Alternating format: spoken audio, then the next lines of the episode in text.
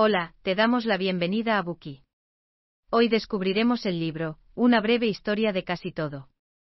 Si comprimiéramos los 4.600 millones de años de la historia de la Tierra en un único día, los primeros signos primitivos de vida surgirían alrededor de las 4 de la mañana. Los organismos unicelulares aparecieron enseguida, pero no fue hasta las ocho y media, cuando empezaron a aparecer grandes cantidades de microbios.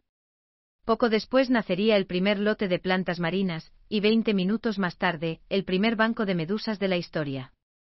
Alrededor de las nueve y cuatro de la noche aparecieron los antiguos trilobites y otras criaturas, desencadenando lo que se conoce entre los biólogos como la explosión cámbrica, un gran estallido de vida en el período cámbrico. Hacia las diez de esa noche la Tierra percibió sus primeros signos de vegetación, y su primer grupo de animales terrestres. A las diez y veinticuatro los grandes bosques del período carbonífero comenzaron a cubrir toda la superficie de la Tierra, y los primeros insectos alados empezaron a danzar en el aire. A partir de las 11 llegaron los dinosaurios, los cuales dominaron posteriormente la Tierra. A continuación, 21 minutos después, desaparecerían repentinamente y comenzaría la era de los mamíferos. Los seres humanos no entrarían en escena, hasta que faltara un minuto y 17 segundos para la medianoche. De hecho, toda la historia registrada de la humanidad solo abarcaría unos segundos en esta cuenta regresiva. Durante este día de vida de la Tierra, sus continentes seguirían desplazándose y chocando entre sí.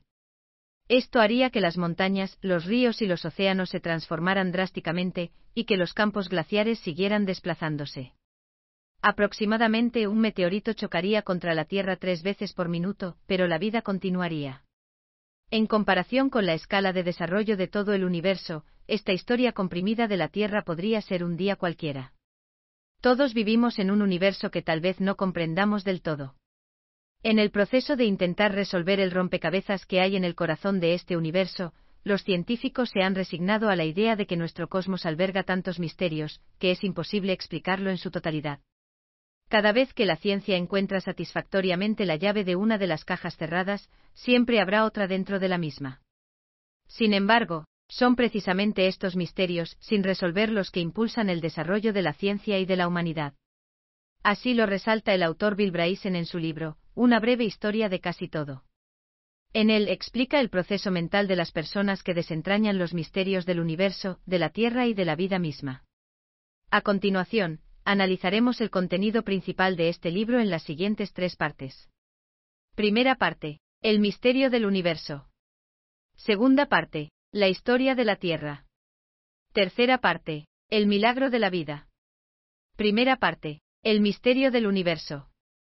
La tesis predominante en el mundo científico es que nuestro universo se formó hace 13.700 millones de años, a partir de una singularidad infinitamente pequeña en masa, pero infinitamente grande en densidad, tras el acontecimiento instantáneo del Big Bang. Es posible que el volumen de esa singularidad fuera tan pequeño, que solo pudiera ser visible con un microscopio. Sin embargo, era lo suficientemente densa como para albergar toda la materia del universo entero. Dicha estructura es muy difícil de imaginar. Para entenderla mejor, recordemos la estructura de un átomo. El átomo es una de las partículas básicas del universo. En una ocasión, el físico Richard Feynman dijo que si tuviéramos que reducir toda la historia científica a una sola afirmación, sería, todas las cosas están hechas de átomos. Si bien el átomo no es la partícula más pequeña del universo, sigue siendo infinitesimal, con un tamaño de 10 millonésimas de milímetro. Por ejemplo, para poder ver un átomo de una gota de agua con el ojo humano, tendríamos que ampliar dicha gota hasta que tuviera un diámetro de 24 kilómetros. La masa de un átomo está prácticamente concentrada en su núcleo, y aunque el núcleo atómico es aún más pequeño que el átomo, ocupando solo una cuatrillonésima parte de su capacidad, es increíblemente denso. Si ampliáramos el átomo hasta hacerlo tan grande como una iglesia, el tamaño de su núcleo sería relativamente equivalente al de una pequeña mosca. Sin embargo, esa pequeña mosca pesaría más o menos lo mismo que una iglesia. Con estas características, un núcleo atómico puede producir una energía ilimitada y masiva durante el proceso de fisión nuclear. De hecho, es una potencia que podemos identificar con solo recordar la devastación causada por las bombas atómicas durante la Segunda Guerra Mundial. Ahora que hemos comprendido el tamaño y la densidad de los átomos, así como lo poderosa que es una reacción atómica, el concepto de la singularidad y del Big Bang puede entenderse mejor. Sin embargo, algunos pueden visualizar la singularidad como una entidad que flota en un vacío muy oscuro, preñada de vida, esto es un concepto erróneo. El motivo es que antes del Big Bang no había espacio, ni tiempo, ni siquiera oscuridad. No existía ningún espacio. Todavía no podemos comprobar cuánto tiempo había existido esa singularidad, lo único que sabemos es que en una fracción de segundo se produjo el Big Bang y comenzó nuestro universo. En el primer segundo se crearon la gravedad y otras fuerzas de la física. El universo comenzó a expandirse rápidamente y antes del primer minuto, su diámetro ya había alcanzado una extensión de 1.600 billones de kilómetros, con temperaturas superiores a los 10.000 millones de grados Celsius. Esto fue suficiente para desencadenar el proceso de fisión nuclear, el cual, a su vez, creó algunos elementos más ligeros como el hidrógeno, el helio y el litio. Al cabo de tres minutos nació el 98% de la materia que conocemos en la actualidad, así como los elementos que acabarían formando dicha materia. Había nacido un universo infinitamente maravilloso.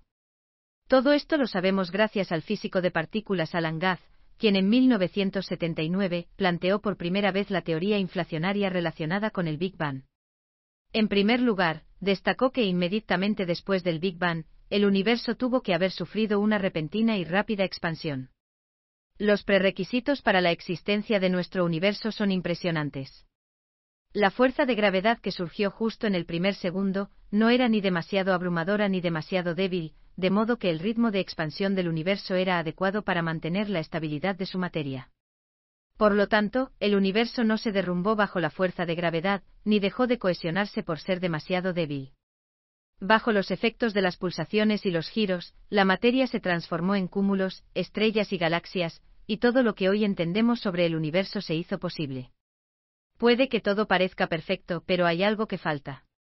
El Big Bang creó los elementos más ligeros, pero como aparecieron los elementos pesados. Por ejemplo, el carbono necesario para crear organismos basados en el carbono, así como el oxígeno necesario para que podamos respirar. ¿De dónde vinieron? En 1931, el astrofísico Fritz Zwicky y su colega Walter Bade idearon el concepto de supernova. Cuando una estrella enorme mucho más pesada que el Sol, colapsa sobre sí misma, libera una energía comparable a la de 100.000 millones de soles, y la dramática explosión resultante crea una luz más intensa que la potencia combinada de todas las estrellas de su galaxia. A este tipo de explosión se le llama supernova. En 1957 el cosmólogo Fred Hoyle añadió a esta teoría que la supernova también liberaba energía térmica, que podía alcanzar más de 100 millones de grados Celsius. Este proceso de fusión nuclear fue suficiente para crear los elementos pesados necesarios para la vida.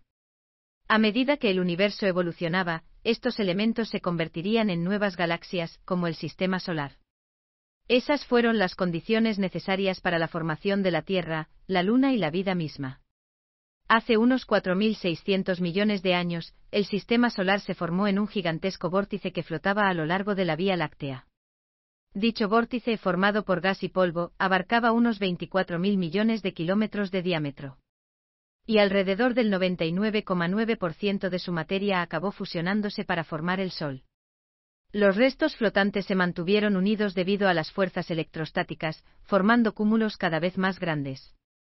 Estos cúmulos chocaron incesantemente entre sí y se desintegraron, para luego volver a fusionarse. Finalmente algunos de dichos cúmulos comenzaron a establecer sus propias órbitas, convirtiéndose así en planetas. Y así, en el transcurso de unos 200 millones de años, se formó la Tierra. Sin embargo, en sus comienzos su atmósfera era abrasadora, y era continuamente azotada por los desechos que flotaban a su alrededor. Hace aproximadamente 4.500 millones de años, un objeto del tamaño de Marte colisionó con la Tierra. A raíz de ello, parte del material que fue expulsado de la Tierra se fusionó para formar la Luna. Además, en un principio, la atmósfera de la Tierra estaba compuesta en gran parte por dióxido de carbono, nitrógeno y otros elementos venenosos como el metano y el azufre. Sin embargo, en aquella época, el Sol ya no era tan caliente como en su creación.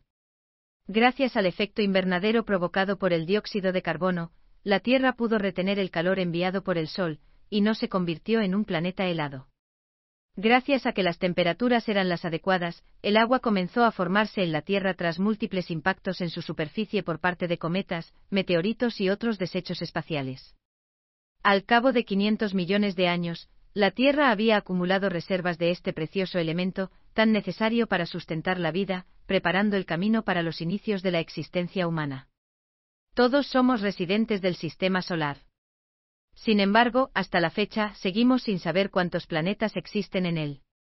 Actualmente se sostiene que el sistema solar está formado por cuatro planetas rocosos interiores, Mercurio, Venus, la Tierra y Marte, así como cuatro planetas gaseosos exteriores, Júpiter, Saturno, Urano y Neptuno. Aparte de estos ocho planetas está Plutón, considerado un planeta enano, al igual que decenas de satélites que se han ido descubriendo sucesivamente sin olvidar a los cometas y pequeños cuerpos celestes. Ahora imaginemos que vamos a explorar el sistema solar por nuestra cuenta. Si quisiéramos recorrerlo, ¿cuánto tiempo nos llevaría visitar todos sus lugares más destacados? Supongamos que elegimos la ruta más sencilla, y volamos directamente desde la Tierra hasta el planeta situado en la periferia del sistema solar, Plutón.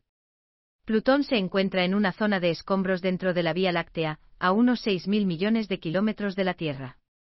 Incluso si viajáramos a la velocidad de la luz y recorriéramos 300.000 kilómetros por segundo, tardaríamos alrededor de 7 horas en completar el viaje. Por supuesto, solo podríamos confiar en las naves espaciales para ello, ya que estas máquinas viajan a una velocidad de unos 56.000 kilómetros por hora. Esto quiere decir que, a decir verdad, necesitaríamos entre 10 y 12 años para alcanzar la órbita de Plutón. Al llegar a Plutón, cuya temperatura es de más de 200 grados bajo cero, el Sol estaría tan lejos que nos parecería igual que la punta de una aguja. Sin embargo, solo habríamos cubierto una quinta parte de nuestro viaje a través del sistema solar.